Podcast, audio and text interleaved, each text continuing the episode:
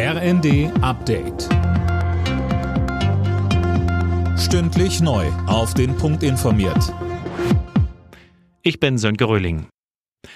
Die Hochwasserlage in Deutschland verschärft sich. Grund ist der Dauerregen, der bis Donnerstagnacht anhalten soll. Philipp Rösler mit den Einzelheiten. Der Regen macht vor allem den Deichen zu schaffen, die ja ohnehin schon völlig aufgeweicht und damit instabil sind. Immer noch am stärksten betroffen vom Hochwasser ist Niedersachsen. In Oldenburg wurden zum Beispiel hunderte Anwohner aufgefordert, sich auf eine mögliche Evakuierung vorzubereiten. Wegen der angekündigten Regenfälle wird die Hochwasserlage auch in Teilen von NRW und dem südlichen Sachsen-Anhalt brenzlig bleiben. Israel hat offenbar ein Hamas-Büro im Libanon beschossen und dabei den Vizechef der Terrororganisation getötet. Laut libanesischen Sicherheitskräften wurde das Büro in einem Vorort von Beirut komplett zerstört.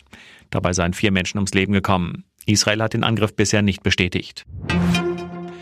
Wie konnte es zum Unfall auf dem Flughafen Tokyo Haneda kommen? Dazu laufen jetzt die Ermittlungen. Eine Maschine der Japan Airlines war beim Landen mit einem kleineren Flugzeug der Küstenwache zusammengestoßen und in Flammen aufgegangen. Fünf Menschen in dem kleinen Flieger starben. Der Luftfahrtexperte Thomas Borchert sagte bei Welt TV. Entweder die Fluglotsen haben irgendwie eine Freigabe erteilt, die das kleinere Flugzeug, das am Boden war, dann befolgt hat und ist auf die Startbahn gerollt, während das Flugzeug da gerade an der Landung war. Oder eben die Piloten haben in diesem Flugzeug irgendwas missachtet, sind auf die Landebahn gerollt und es bleibt dann so einem Großflugzeug im Anflug nicht unbedingt genug Zeit, um dann noch durchzustarten und da wieder wegzukommen.